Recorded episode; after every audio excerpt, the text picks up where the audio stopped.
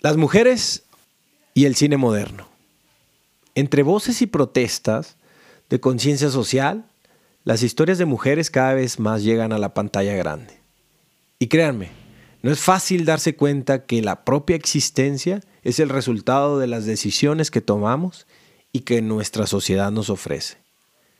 Con el incremento de contenido para mujeres, pero con esto no quiero decir que antes no se hacían películas o contenido para ellas, sino al contrario.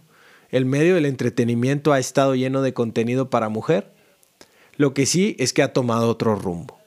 Desde las novelas o soap operas americanas, las películas infantiles, el género romántico, la chick flicks, hasta las nuevas películas de acción como Los Ángeles de Charlie, y claro, sin olvidar la famosa película Thelma y Louise.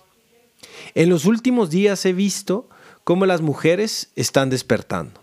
Pero saben, en muchas de las historias de sexo femenino muestran que el despertar no es fácil y que muchas veces las circunstancias sociales o nuestras propias decisiones nos llevan a vivir de una u otra manera. Y cuando la persona va tomando conciencia de sí mismo, se da cuenta que uno debe ser responsable de sus decisiones. Y claro, soy consciente que muchas de las veces las circunstancias nos obligan a vivir de cierta manera, que inclusive esa manera a veces no nos gusta. ¿Qué más pareciera que uno pierde la libertad con estas circunstancias? Que es casi imposible ser libre. Si, si la sociedad no ofrece las oportunidades para que primero se cubran las necesidades básicos, para, las necesidades básicas para una vida digna, pues creo que el ser humano tiene coartada su libertad. Creo que las grandes historias femeninas del cine y de la vida real siempre cambian al mundo. Pero debe ser con inteligencia, con valores, con amor. Y creo que tanto en los sucesos de hombres y mujeres no debería existir la violencia o el vandalismo.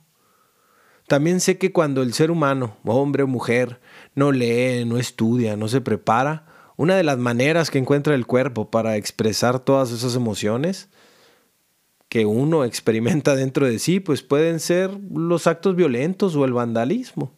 Y con eso no estoy justificando los actos violentos y vandalismo. ¿eh? Lo, lo menciono para darnos cuenta que la solución a nuestros problemas es la de generar mecanismos que dignifiquen a la persona en sus dimensiones físicas, en su dimensión psicológica, en su dimensión espiritual. Y en pocas palabras, casa, comida, educación, sustento y amor. Por eso películas como Talentos Ocultos del director Theodore Melfi o cualquier otra película que lleve a soñar con sacar lo mejor de uno y que alimente el espíritu son las que deberían de ser realizadas. No solo para la mujer, sino para también los niños y el hombre. Hay que recordar así cómo como cuidamos nuestra alimentación del cuerpo, así deberíamos de cuidar la alimentación de nuestra mente. Mi nombre es Rubén Eduardo Barraza y esto es Vida, Cine y otras cosas.